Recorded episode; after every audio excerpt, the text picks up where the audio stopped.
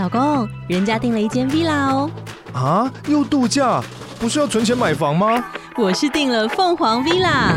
哇，竟然有千平花园，十五项休闲公社，回家就像度假哎！而且花园比房子还要大呢。还有我最爱的游泳池，耶！龙大营建 villa 生活，十年防水保固，二至三房，零七三九八五五五五，凤凰 villa。现在再告诉你一个事实，就是病房很紧张，隔离点没有房间，幺二零没有车，这个就是事实。现在嘛，让我通知人家阳性，健康云上嘛是个阴性，我们都让人家打幺二三四五投诉健康云，搞什么搞嘛？现在现在连上海发布微微博上面都关闭评论了。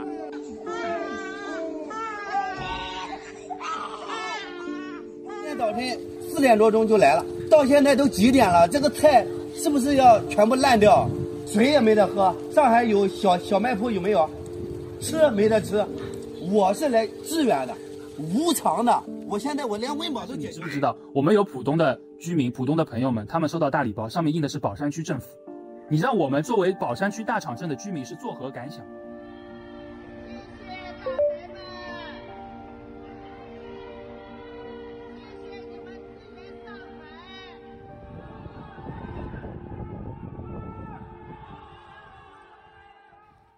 欢迎收听一手故事，我是丽雅。刚刚你听到的那段声音呢，是去年四月上海封城期间由民众制作的影片《四月之声》里头的声音截取。那是去年此时关于上海的声音。当时没有人想到这座巨大的城市会因为疫情而全面封控，导致缺乏物资、断粮，或是因为城市机能停摆而引发的各种次生灾害。那尽管去年六月上海就已经初步放开，但在当时为了维持动态清零的大方针之下，大家的生活还是受到许多限制，像是出入的健康码或是反复的核酸，也就是 PCR。那直到去年十二月，中国政府突然宣布全面解封，上海又历经了一波疫情高峰，一直到今年春节之后，这座城市似乎才又开始慢慢恢复往日生活的常态。那些曾经在上海封城期间随处可见的道路围栏或是核酸亭，现在大部分都已经拆除，但你还是可以在这个城市的角落当中突然看见一些残留的痕迹，去提醒这座城市曾经经历过的事。如果你现在跟上海市民聊起去年的此时此刻，相信不少人会在描述的当下还是会感到心头一紧，像是被一种无以名状的情绪给笼罩。二零二二年呢，对上海这座城市来说是一个无法抹灭的变动。当然，对生活在这座城市里面的人们来说也是。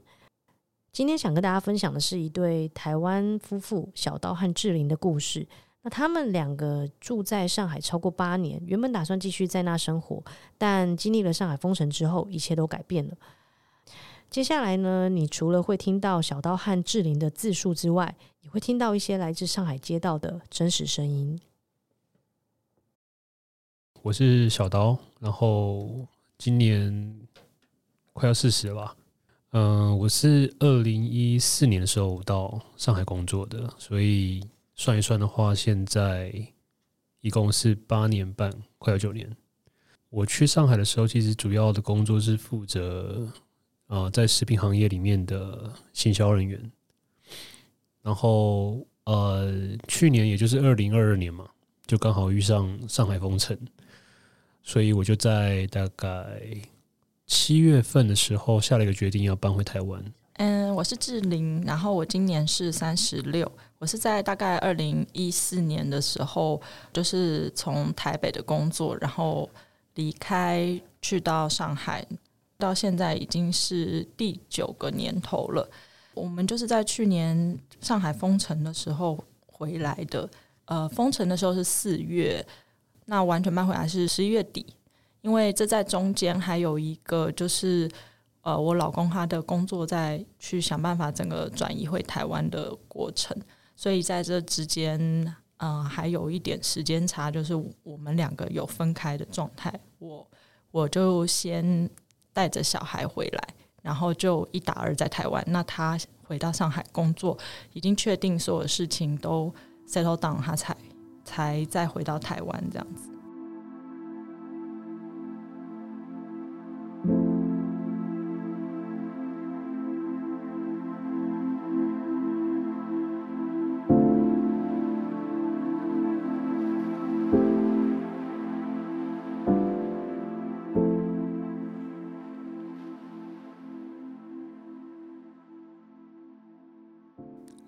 我现在在回想当时的一个状况，其实感触蛮多的。说实在的，我们当初呃三月多的时候，其实开始有一些病例出来了，然后我们不觉得上海会用非常激烈的手段去管理。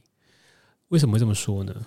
当时我还跟我老婆在讨论这件事情，她就说：“哎，你看那个像之前武汉就是管到那么严重，上海有可能啊。”我说：“不大会吧，因为毕竟上海它是一个很特别的城市。所谓的特别是说，它跟国际有太多的接轨，这边很多的老外，所以一旦你处理不当的话，其实这些老外是会把声音传出去的。所以我说啊，不会啦，可能只是。”把一些风声放出来，让大家心里面有一点紧张感而已。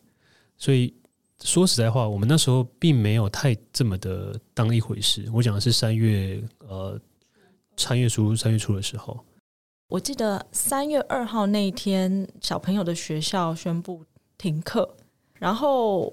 没多久，我们的小区就是闭环管理。就闭环管理的意思，就是说你不能出小区。那你需要什么东西，你就是送到小区口，外卖送到小区口，然后你再去拿。那你买菜那些也都是一样。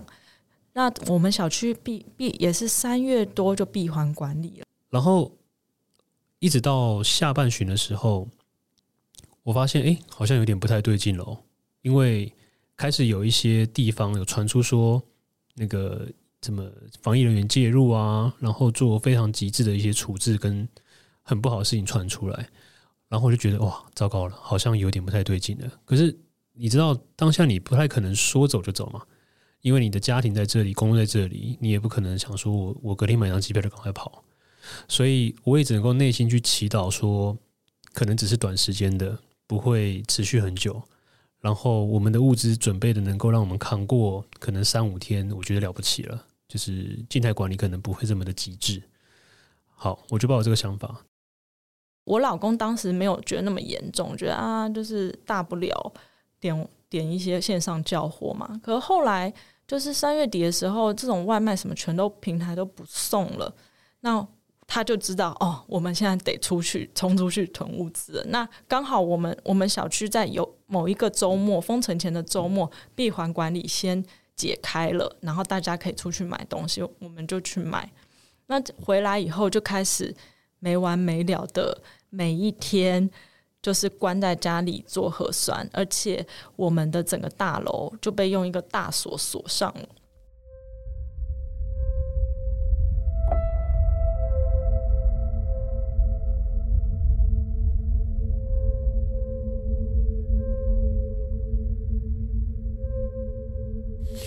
然后也是因为这样子，我们除了在在处理整个封城之中碰到的所有的一些很很不好的事情，比方说大家可能听到什么物资缺乏，然后甚至管理的手段很激烈，把你家都封起来，这些其实真的都是碰过。然后甚至我们家有一度是没有物资的，然后只在消耗这些我们囤下来的库存，大概只剩下两天的粮食吧。那当时这心里面真的会蛮紧张的，因为。两个小孩都还很小，对吧？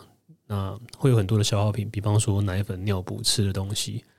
如果没有这些东西的话，我们小孩怎么办？大人你说他饿一饿、扛一扛，也能够熬一阵子，小孩没办法呀。而且也不想让小孩子处在这种很紧张的氛围，这是我们当时碰到一个很麻烦的事。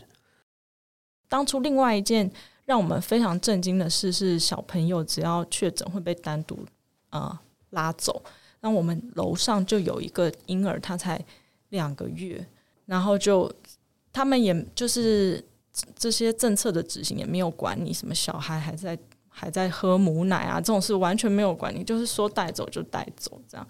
这件事情是我们的底线，就是当他你的小孩被带走以后，你是联系不到他的。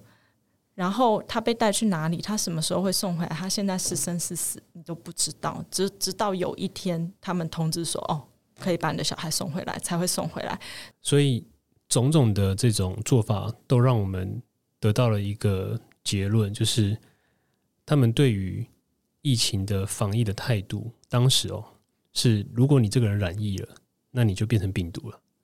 所以他会用对待病毒的方式在对待你，而不是对待人。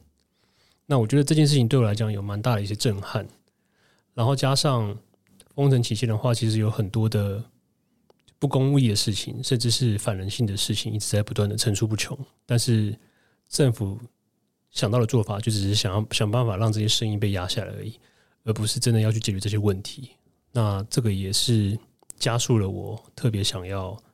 呃，在后面有别的安排，回到台湾的原因。那你们发不发物资？你发不发？发不发物资？你等通知。等通知，我们都快饿死了。我们在锁门呢。火灾怎么办？你告诉我火灾怎么办？火灾怎么办？我的孩子发烧了。阿姨，你们在吗？在这一个月呢，每一天都有一些很荒唐的事情在发生。然后呢，到后来我的微信还被封锁了。当时的心境就是，你很像一个孤岛，你被关在一个地方，你也没有可以跟外界联系的方式。然后你也不知道有一天忽然会不会有人来敲门说：“哦，你你阳性了，就把你带走。”就是这一切都是你无法掌控的情况。那是一种很不安定的感觉，是你不晓得什么时候会来，你不晓得他来的时候有多猛烈，然后你也不晓得这个猛烈什么时候会结束。而且怎么结束的你也不知道，所以我觉得这个对于人的这种心理状态的话，其实是一种凌虐。我只能说用“凌虐”这两个字来形容。所以，即便我现在过了一年之后，我再回去看，就是 OK，我我可能当时很幸运的我跑出来一段时间，可是它并没有消除我在那个时候得到的恐惧感。我觉得完全没有。我那时候很绝望，是说。如果今天一个这么重要的国际化城市，对于中国来说一个这么体面的地方，你都用这种方式去管理的话，那我真的只能说我很绝望而已。那这个只是我看到的事情而已。那自己经历的就更夸张了嘛？就我本来没有想象说自己的大锁门真的会被锁起来，那真的锁起来了。我也没有想过说他说要发物资，但是物资不给你，你只能够靠自己去想办法。但也真的发生了，所以真的，一路到。四月十二号、十三号的时候，我除了从一个绝望的状态，觉得不行，我还有孩子，还有老婆，我我不能就这样子坐以待毙，所以我们才开始去发起这种社区的团购，然后自己开始去张罗。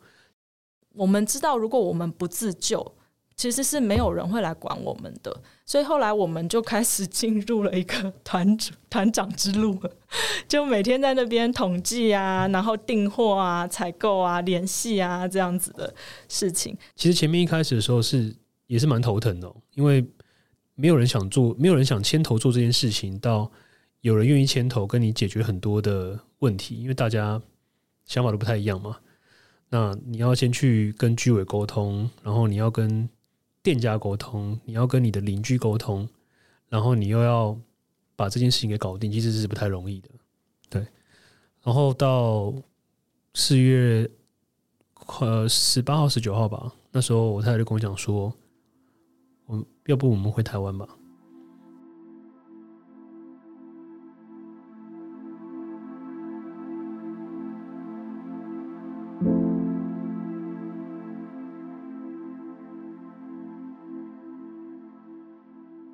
我我觉得当时回来一个情况是，第一个我们真的不知道他要封到什么时候，没完没了。然后每天早上做 PCR 就是核酸，晚呃下午做抗原就是快筛，然后就这样一直做一直做。那一一个方面就是，当时我们发现有回台湾的机票还有机会能飞。那这个飞就是说你可能。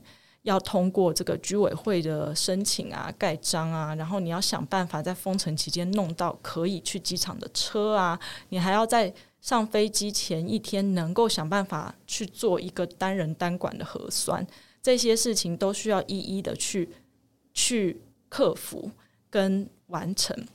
那我们就想要去试试看，所以我们当时订好机票以后，因为是团长的关系，跟居委比较熟。所以就跟居委去讨论说啊，我们现在要出去，然后我们发一个切结，是说我们出去以后在解封以前是不会回来的。那等于说至少不给居委带来麻烦嘛，因为你一个外人如果要回来，有可能带着病毒啊，那居委就麻烦了。所以我们在做了这些事情，然后订到那种特约的车哦，那车一趟要一千人民币，就是 就是订到了这样特约的车，所以就决定好，我们那一天就是要走。一路到落地台湾的，就是过了海关之后，说实在话，当下是蛮想哭的，就觉得说，很像在荒岛飘飘飘飘飘，你终于找到了一个可以登陆的点，那种感觉。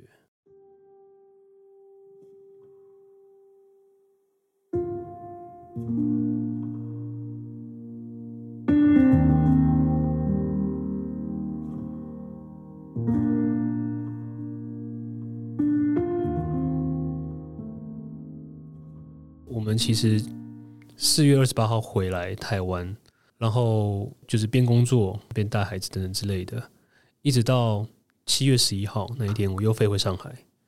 哎，为什么记得那么清楚呢？因为那是我儿子的生日，所以那天我的感我的感触是蛮深的。就我们前一天帮他过完生日，然后隔天我就起飞，所以前一天的话，其实我我我其实是流了蛮多的眼泪的，因为我觉得不得已。我得回去这一趟。如果可以选择的话，我当下就再也不想回去那个地方。当时我们后来就决定，我回上海把工作最后面的尾巴给收完，然后把家里面的东西做一些盘点。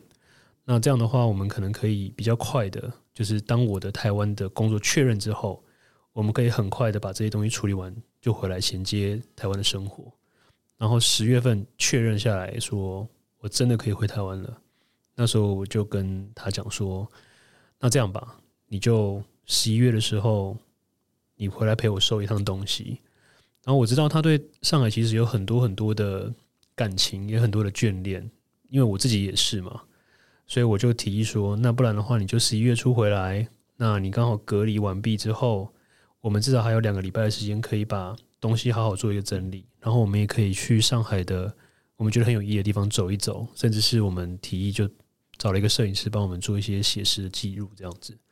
但其实真的在最后面要收拾东西的那一个礼拜吧，应该说十天吧。我们其实花了十天的时间，好好的在收收这些家里的东西。其实边收的话，我们两个眼眶都是红的，因为真的承载了我们人生太多很重要的事情在这座城市里面的。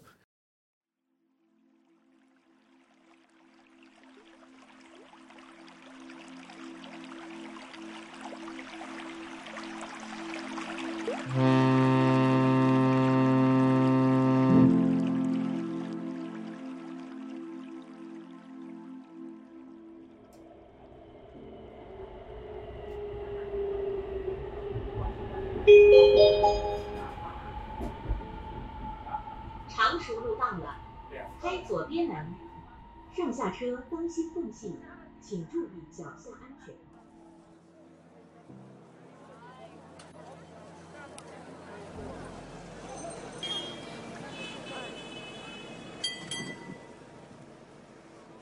就是这八年对我来讲是有点像是一个灵魂的原石。对，我，我不觉得我之前的生活跟我之前的状态，他是成熟到像一个三十岁的人，我觉得没有。但是真正踏入上海之后，呃，其实就像我刚才前面提到的嘛，虽然在台湾，我现之前会有很多的家人朋友这样，但是你到了上海之后，你要重新的去建立一个属于你自己的就是领域跟生活圈。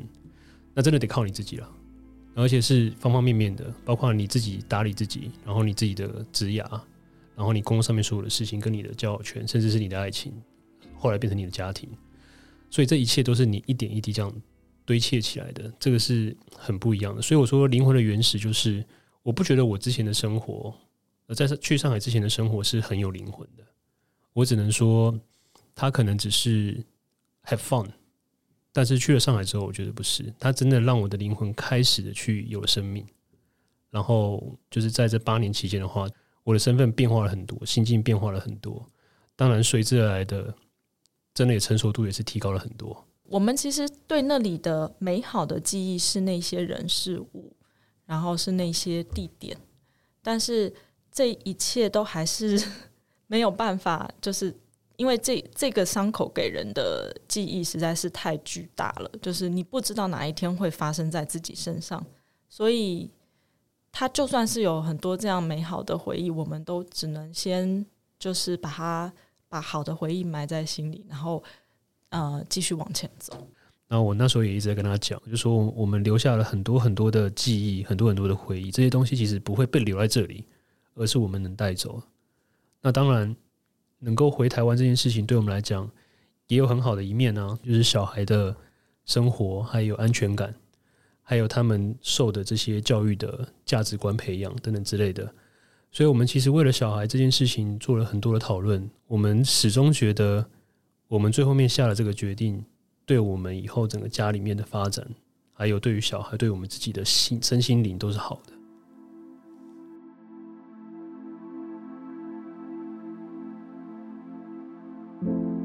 在故事的最后呢，小刀有一段话想对自己的孩子说。我特别想跟那个孩子说一段很重要的话。其实，嗯，不管是爸爸还是妈妈，我们两个，我们都有一个非常澎湃的一个生命、跟灵魂、跟热体。这件事情对我们来讲，在我们生命当中是很重要的。可是因为你们的到来，发生了很多很多的改变。其实以前我们不会特别的去想象自己能够有多勇敢，或者说能够为另外一个人能够做出多大的调整。可是，不管从回顾上海这八年也好，或是过去这一年多经历了上海封城也好，我才真正可以感受到，原来一个父母可以这么的勇敢，而且那个勇敢不是说今天做了一个决定之后。叫做勇敢，而是做了决定之后，接下来的每一步，我们都为了这个决定更勇敢的继续走下去。我觉得那才是非常非常具有代表性的勇敢。那我我觉得爸爸妈妈从这个事情学习到的一件很重要的信念是：如果未来你们有觉得值得保护的、守护的东西，哪怕它是实体的、是虚拟的。是一个念想也好，你们都能够拿出这份勇敢，然后往前走下去。